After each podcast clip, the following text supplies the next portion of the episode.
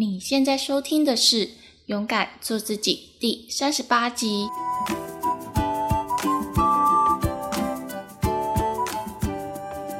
那在这一集呢，我要告诉你一个有效激励自己的技巧。那当我们在遇到挫折、难过、失意的时候，其实我们总是会需要一些正能量，鼓励自己、激励自己的话语，或者是仪式。让我们可以再重新的站起来，积极的面对事情。可是我自己会认为，如果你想要更有效的激励自己、鼓励自己，那在鼓励自己之前呢，请先知道为什么你要激励自己，这背后的目的到底是什么？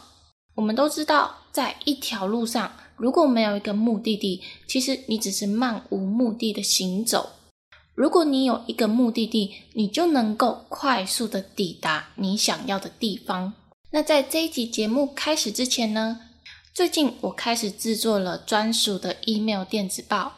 电子报的内容主要是会分享时间管理，还有 podcast 更新的节目，以及一些个人成长还有创业经验。如果你对于这些都感兴趣的话，那也欢迎你能够在节目的资讯栏处。找到订阅电子报的专属连接，你就能够每周收听帮助你学习成长的电子报。OK，那在接下来呢，这一集就会带领你一步一步探索你激励自己背后的为什么，还有我会提供一个简单、迅速、有效激励自己的方法。如果你想要重新的复习这一集的内容，你也能够在节目的资讯栏处找到这一集文章的网址，点进去就能够快速的复习。那在激励自己之前呢，为什么我会认为找到你的为什么是非常的重要？也许你会认为你就是因为要让自己振作起来，然后去做事情，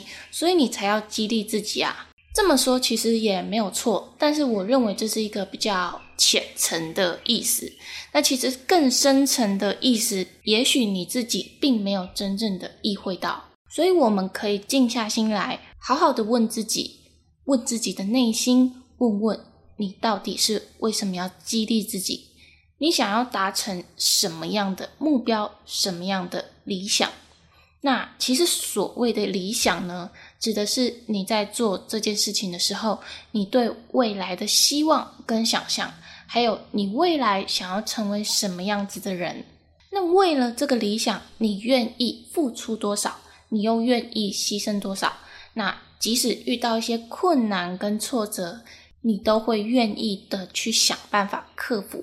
因为你想要达到这个理想。那所以呢，我觉得激励自己，它其实就是一个手段跟方法。如果你其实不知道为什么你要去激励自己啊，那你可能会在你做了一些激励自己的仪式，或者是告诉自己一些正能量的话语，你可能当下会觉得说：“哦，我真的好正向，好有能量，然后想要赶快的去做下一件事情。”可是因为你不知道你背后为什么要去激励自己。所以这个动力跟能量并不会持续的很久。那你心中没有一个明确的目标，你也不知道这个目标是什么，那你就会不知道为什么你要这么坚持的做这件事情。那最终的结果呢，也就是很快就会放弃。可是至于要怎么样才能够知道什么事情是激励你自己呢？这个为什么到底要如何知道呢？其实我认为你可以透过一个。叫做马斯洛的需求层次理论去找到。那这个层次理论呢？我记得我一开始在接触的时候，是在我国中念公民课的时候有提到这个需求层次理论。那当时这个需求层次理论是比较应用在社会上，但是我认为其实这个需求层次理论也可以把它拉回到这个激励自己去找到为什么。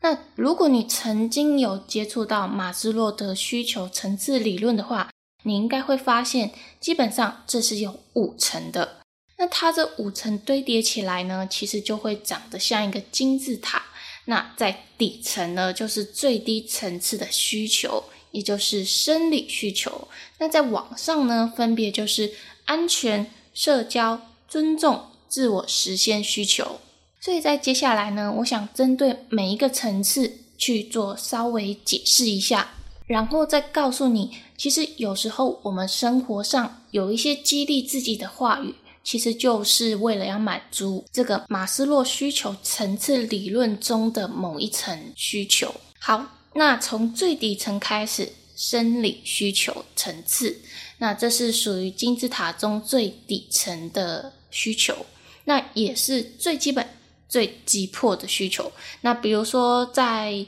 我们社会上啊，那不外乎就是人们需要吃，就是要食物，那又或者是需要水。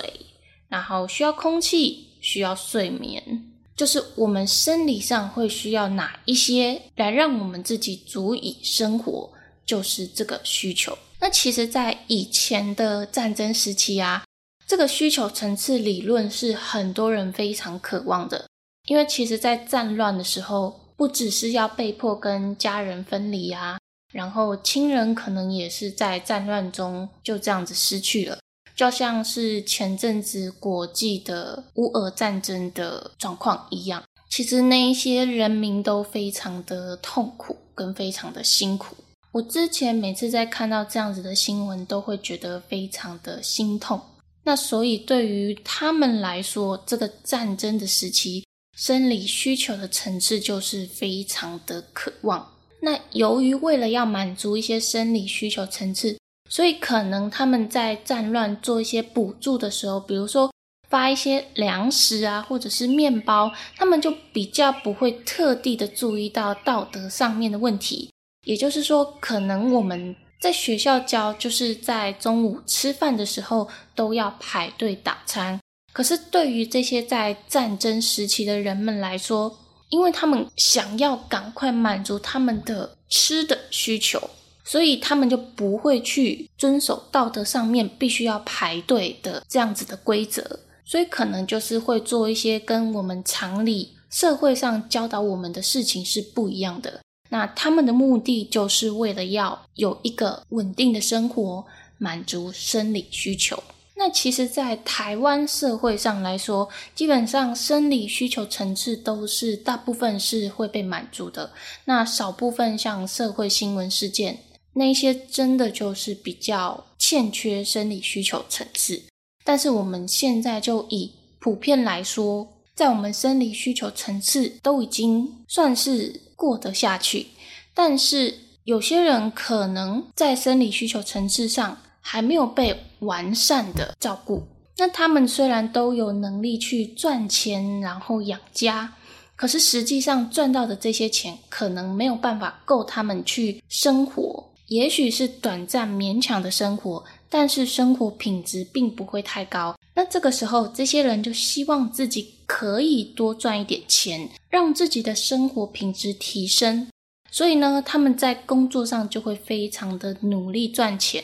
希望可以尽快的获得老板的赏识，得到一些加薪的机会。那当他们在工作上非常努力的时候，那一旦遇到一些工作上的困难的时候，其实就会透过一些激励自己的方式来继续的前进，然后努力的达到想要的目标跟结果。所以，其实这个背后的目的就是为了要满足生理需求，为了要生存下去，所以就会想要鼓励自己在工作上多努力一点，多坚持一点。遇到一些困难挫折的时候，也要想办法的去克服。又或者是他们可能在工作上已经发现有一个天花板在上面，没有办法再跨越薪水的数值，那这个时候他们就会在下班后从事一些副业或者是斜杠，来增加自己的月收入，去过更好的生活。那这个也是为了要满足生理上的需求，所以激励自己的为什么就是要满足生理上的需求。那第二个需求层次就是安全需求层次。那在这一个阶层呢，会比较重视自己的安全，不管是人身安全，又或者是财产上的安全，都是属于这个层次的需求。为了要避免自己因为一些外在的因素让自己陷入危险当中，那以现代人来说，台湾社会的治安已经算是非常的好，相比于国外来说，真的已经算很好了。但是在台湾人的健康问题上，一直都是最重要、最重要的议题。那即便是在过去啊，又或者是现代，不管是在小的时候，在学校上有上很多关于健康教育上面的课，或者是学校宣传很多健康的理念。那又或者是在电视机上有很多宣传这样子健康的节目在上面，那人们即使是知道了这个健康的重要性，但是知道归知道，真正的去实行又是另外一回事。所以大部分的人还是让自己在生活上处于一个不健康的状态。那对于忙碌的上班族来说，经常当一个外食族已经是一个常态。那通常外食族吃的食物都不会太过于很健康，所以当他们会经常吃到一些高甜啊、高油啊、高钠含量的食物，但是他们又不会经常的去运动，到最后才会发现，哎，身体开始出现了状况。医生告诉他说，哎，健康检查报告上面有一些红字啊。又或者是可能检查可能出现一些嗯意想不到的可怕事情，那这个时候才会意识到哦，健康真的是蛮重要的事情。但是其实当你已经意识到的时候，身体已经受到一些伤害。就像我前阵子有说过的，虽然我不是因为吃的不健康，但是我也是算是忽略了自己健康上面的问题。所以才让自己身体受到一些伤害。那在现在，我就会比较多一点时间，或者是多一点注意，留意自己在生活上的一些可能不健康的事情，就是尽量不要去做。如果像我一样意识到身体已经出现状况的人，他们就会开始想要去做一些运动啊，或者是吃的比较健康，甚至是哦，意识到自己的身材可能并不是太好。那因为身形身材没有很好的时候，其实连带就会影响到健康上面的问题。那他们就会开始想要去减肥运动。那所以这一切的一切，督促自己、激励自己在减肥运动。那一旦遇到困难的时候，想要停下来，就要激励自己再继续坚持下去。这背后的目的，就是要让自己变得更加的健康。那也避免在很多众多的垃圾食物面前，就是克制自己的双手跟克制自己的嘴巴，不要去碰它们，然后勤奋的运动。OK，那这个就是安全需求层次。再来第三个需求层次呢，就是社交需求层次。其实，在社交需求层次，在以前公民课有上过的话，它又称作爱。归属需求层次，那言下之意呢，就是希望得到一个关爱跟归属感。那我们人类其实是属于一个群体的生物，我们都希望有一群伙伴，然后不管这个伙伴是家人、亲人、朋友都好，就是希望能够有个人在一起陪伴的感觉。那通常身边没有什么朋友、亲人的人。他们就会缺少一个归属感，那时常会感觉不到自己存在的真正的意义跟价值到底在哪里。那在这个经验上面，我是小的时候是深有所感。那可能在前面我应该有提过，我自己本身是一个非常内向害羞的人，在班上基本上我都不太敢讲话，就是。我只要跟别人讲话，我就觉得非常的紧张，就像是嗯，说夸张一点，就是可能世界都要毁灭一样，就是非常非常的紧张，然后就会很想要赶快的去结束我跟他之间的话题。所以久了呢，就是我在班上基本上就是不太会跟人家讲话，那我甚至是可以在一整天在座位上都不会跟任何人讲话。但其实，在我自己的内心中，我是时常感觉到一种孤独感。那这个孤独感呢，尤其是在分组活动的时候，会感受到特别的强烈。那一般有分组活动的时候，通常都是在体育课啊，又或者是童军、美术的这些课程。那我通常是那位最后没有被分到组的人，所以我其实非常的渴望能够交到几个朋友，然后在分组活动啊，又或者是在下课的时候，可以跟这些朋友一起互动。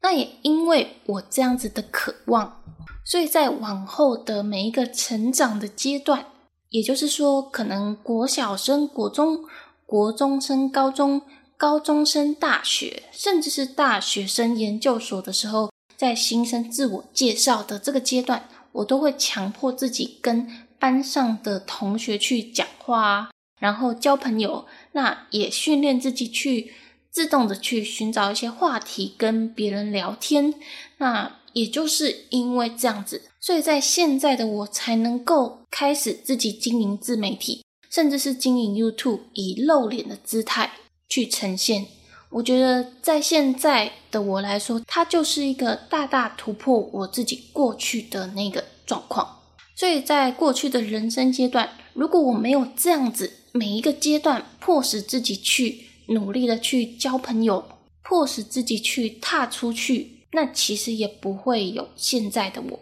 所以在小的时候，激励我开始去成长，然后学习沟通跟表达。其实我背后的目的，最渴望的目的，就是要交到朋友，想要满足社交需求层次。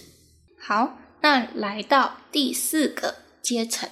就是尊严需求层次。那这个层次的需求，就是在马斯洛需求层次中比较高一点的阶层。那在这个阶层呢，我们会比较在意我们自己的成就、名声、地位。那当然呢，也就会很在意在他人眼光中的自己。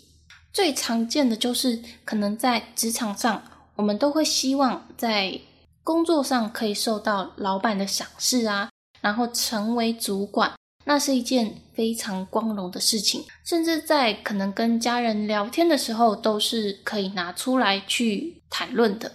又或者是在过年的时候，就是亲戚朋友回来的时候，最喜欢问的就是啊，你现在工作上是怎么样啊？那什么时候成为主管啊？啊，现在的薪水是多少啊？那这些都是可以拿出来去说的。但是在这个过程中，其实是需要非常大的努力去达到跟做到的。所以，当你在努力去。获得成为主管的这个地位跟名声的时候，你在过程中就是不断的鼓励自己要努力，在工作上做任何事情都必须要细心，甚至在下班的时候还会花一点时间去进修自己的专业领域。那这个背后的动力呢，就是想要获得大家的认同，在职场上发光发热。那激励自己前进，就是为了要满足。尊严需求层次，OK，那来到最高层次的，就是第五层次自我实现需求层次。那在这个层次中，它是属于金字塔中的最高层次，也就是当你要追求这个层次的时候，其实已经表示前面四个层次就是生理安全、社交、尊严需求层次。基本上都已经能够满足你现在的需求，所以在这个自我实现需求层次中，你想要追寻的是自己的梦想。其实讲到这个，就可以说到在前几天的时候，我的好朋友帮我报名一个财富自由桌游的现金流游戏。那如果你有看过《富爸爸跟穷爸爸》这本书，还有玩过现金流游戏的时候，你会发现在一开始的时候。我们都是在老鼠赛跑的回圈里面，就是不断的去工作啊，然后付钱，然后每个月的现金流可能是负的，然后看到存款一点一点的被掏空这样子。那可能在遇到一些哎突然之间的可能公司倒闭失业，这个情况是在前阵子，就是过去几年的疫情情况。比较多人会受到这样子的影响，那又或者是哦，就是突然间不小心有小孩了，那在支出上面又更加的有很多的负担。所以在这整个现金流游戏，你就是要去想办法透过投资，还有去做一些小生意。再搭配自己现在目前拥有的工作，然后一步一步的让你的现金流是正的，而且你的持续性收入必须要大于支出。那持续性收入，简单来说就是扣除掉你自己的正职工作，其他的持续性收入，比如说股票的股息、经营自媒体的广告收入、出书的版权。或者是当一个包租公、包租婆的一些每月租金收入，这些都是叫做持续性的收入。也就是说，基本上你可以不太需要靠自己的劳力去换取这些金钱，就是持续性收入。那当持续性收入大于每月需要的支出，基本上你就能够跳出老鼠赛跑的回圈中。然后开始去寻求你想要的梦想，那跳出去开始去追求梦想，也就是开始达到了一个自我实现需求层次。那以现代人来说，其实很多在职场上表现很好啊，然后工作能力很强的人，事实上他觉得，嗯，工作对他来说就是。好像非常的空虚。那他的梦想其实也不是说哦，一直要在公司里面工作。那这样子的生活其实就不是他的梦想，也不是他所期望的。所以他就想要做一件嗯，对自己非常有意义，又或者是可能是一个大爱的人对社会有意义的事情。那这个时候他可能就会哎，看到自己的那个存款啊，又或者是每月现金流已经足够去。支应他生活上的一切的开销，那他就会去辞职，然后去做一些可能，呃，完成自己梦想的创业啊，又或者是去学一些哦，可能自己想要的兴趣。就像是我未来可能真的要退休的话，我就会想要去学古筝。哦，我其实小时候是一个非常喜欢音乐的人，那古筝是因为我觉得有一种古典美。所以在未来退休的时候，我就想要去学习古筝。对，那这个是题外话。所以说，就是有一些人就是会这么做，然后又或者是说，哦，他们可能在现阶段虽然想要去追求自己的梦想，但是又不想要放掉工作，可能觉得嗯，可以再多存一些钱啊之类的。那他在下班后可能就会开始进行斜杠创业，去充实自己的人生，去找到那些自己真正非常喜欢、非常热爱的事情。那其实呢，讲到斜杠创业上面来说，我自己刚开始做斜杠创业的时候，虽然我也是很希望想要能够满足我的自我实现需求，但是其实我并没有真正的是在。满足我这个需求层次，反而我是希望能够满足我安全需求层次中的财务安全，因为我非常的体认到，如果说光靠我一份收入，其实并没有办法支应很多件事情。如果又在发生一些突如其来的事情，那我可能就没有办法去负荷。所以我就是在下班后，透过一些呃经营自己的副业啊，然后再开始学习一些投资理财，希望能够让财务能有多元的收入。虽然说我在现在还在持续的努力，不过我觉得基本上已经跟刚出社会的时候已经有很大的差别了。虽然实质上还在努力啦，但是思想上已经差距很多。那这个多元收入呢，就是可以在我遇到一些突发状况的时候，可能就是公司突然倒闭啊，那我至少还有其他收入可以让我自己生活。那在这个斜杠创业的选择上，我的主要目的就是安全需求层次。那我所做的一切行为呢，其实就是为了它。所以在自我实现需求层次中，我们会激励自己去追寻自己的梦想。遇到挫折与困难的时候，就会想一想自己当初到底是为了要满足遇到挫折与困难的时候，就会想一想当初自己的梦想到底是什么，才能够让自己更坚持的去实现与追寻自己的梦想。好的，那这个就是以上五层的马斯洛需求层次理论。那基本上从这个需求层次理论中，你可以找到到底为什么你是要激励自己。这个为什么通常都是可以找得到的。只是需要花一点时间去思考。那接下来呢，就是我想要提供一个非常简单有效的激励方法。那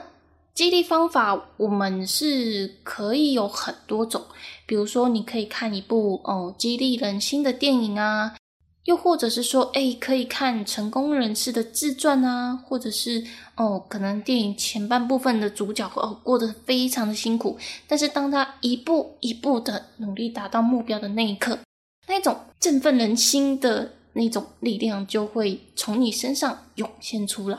那这个也是一个激励自己的方法。那又或者是说，哦，你心目中有一个偶像，你想要向他学习，看似像。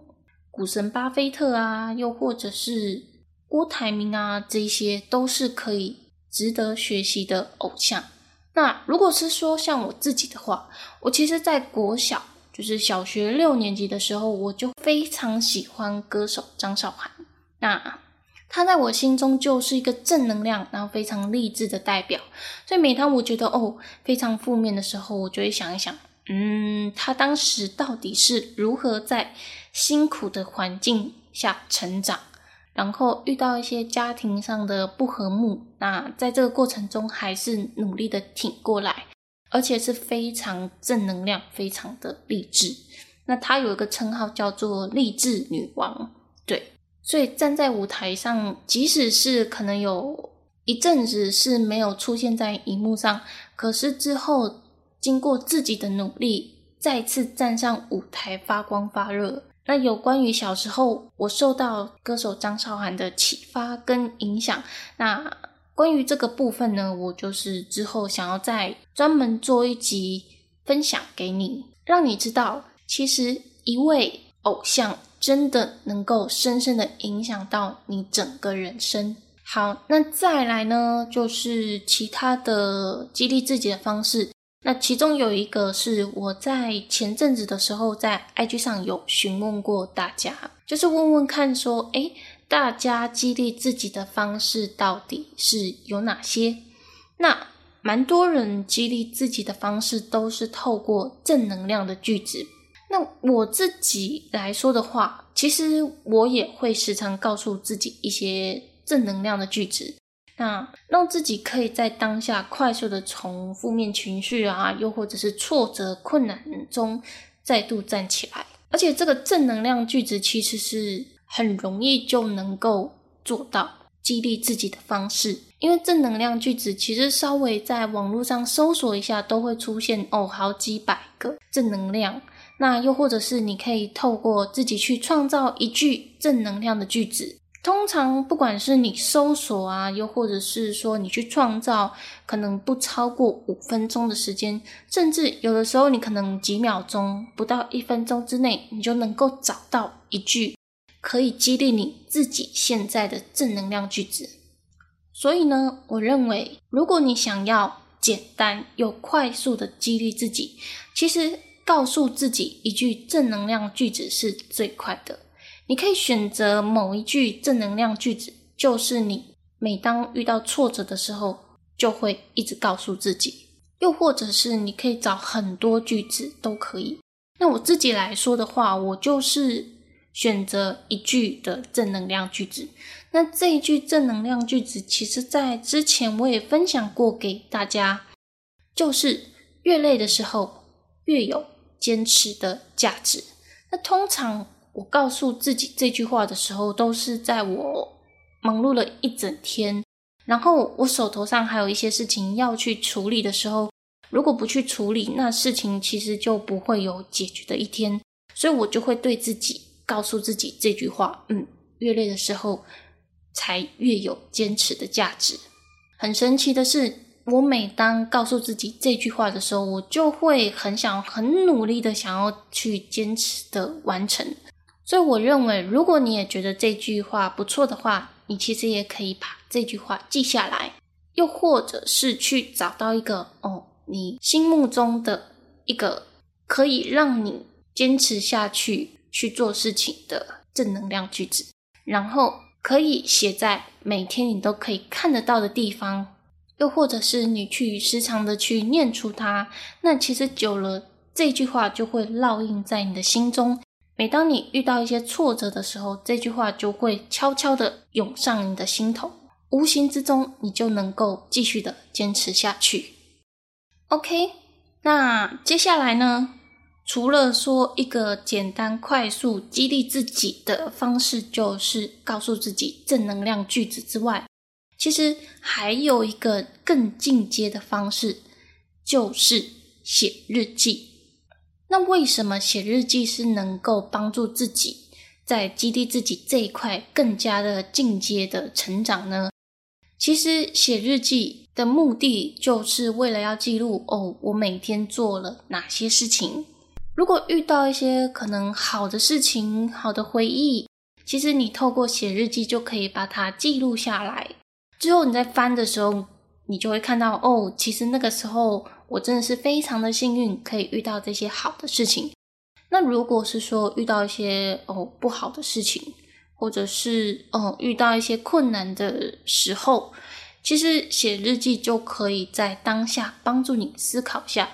如果再一次你遇到同样一件事情，你会如何去改善？你要怎么去帮助自己重新振作起来，然后去面对自己？那甚至是你可能写完这件事情之后，你再写一句激励自己的句子，或者是写下你当下去做一些激励自己的方法。那这样子做的好处，就不只能够让你在生活中可以成长之外，也能够加深你在激励自己当下的印象。那就像是，比如说我自己好了，我可能今天上完了一整天的班，然后非常的累，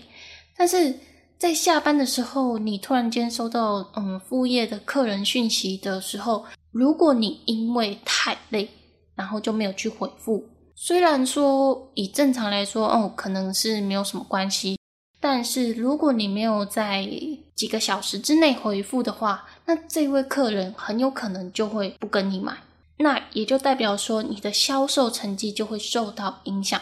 所以我可能之后就会开始去哦，慢慢的思考当下我可以怎么改善，然后写在日记上面，然后再写下激励自己的句子，就是越累的时候越有坚持的价值。那这件事情呢，就会在我的记忆中就会强化，以后再遇到相似的事情，我的潜意识里面就会告诉我，再坚持一下。鼓励自己，激励自己去做好每一件事情。好的，那我觉得呢，其实激励自己比较像是一个心灵鸡汤一样，但并不是说就像毒鸡汤一样，可能讲一些看似正能量，或者是做一些比较有能量的事情，实际上是比较虚伪的东西。那如果我们要让自己激励自己的这个方法，更有效果的时候，就是要找到背后的为什么？为什么你必须要激励自己？其实这就可以透过马斯洛需求层次理论中去找到你的为什么。然后你可以选择运用非常简单、迅速的激励自己的方式，也就是告诉自己一句正能量的句子，而这个激励自己的方法所产生的能量就会持续的更久。而且也更加的强大。OK，那有关于今天的内容，我有整理部落格文章，那文章的连接跟网址在节目的资讯栏处。那同时呢，那同时呢，我自己最近也开始建立 email 会员专属报。那希望透过这个专属的电子报呢，能够让我想分享的知识更加准确、快速的传递到。你的心里，所以如果你想要定期的和我一起学习成长，也欢迎到节目的资讯栏处找到电子报的网址，然后订阅我的电子报，每周都能够收到一封成长的电子报资讯。那今天非常感谢你的收听，因为有你的收听，才能让我更有动力的去做勇敢做自己的 Pocket 节目。如果你喜欢这样子的节目内容，可以订阅追踪我，或者可以追踪我的 YouTube、IG。同时，你也可以分享这个节目给你身边的朋友，让我一直带给你们正向的知识，伴随你们一起学习成长。也欢迎帮我到 iTunes Story 上帮我打新评分加留言，详细链接呢都在节目的资讯栏处。我是玲玲，我们就下集再见喽，拜拜。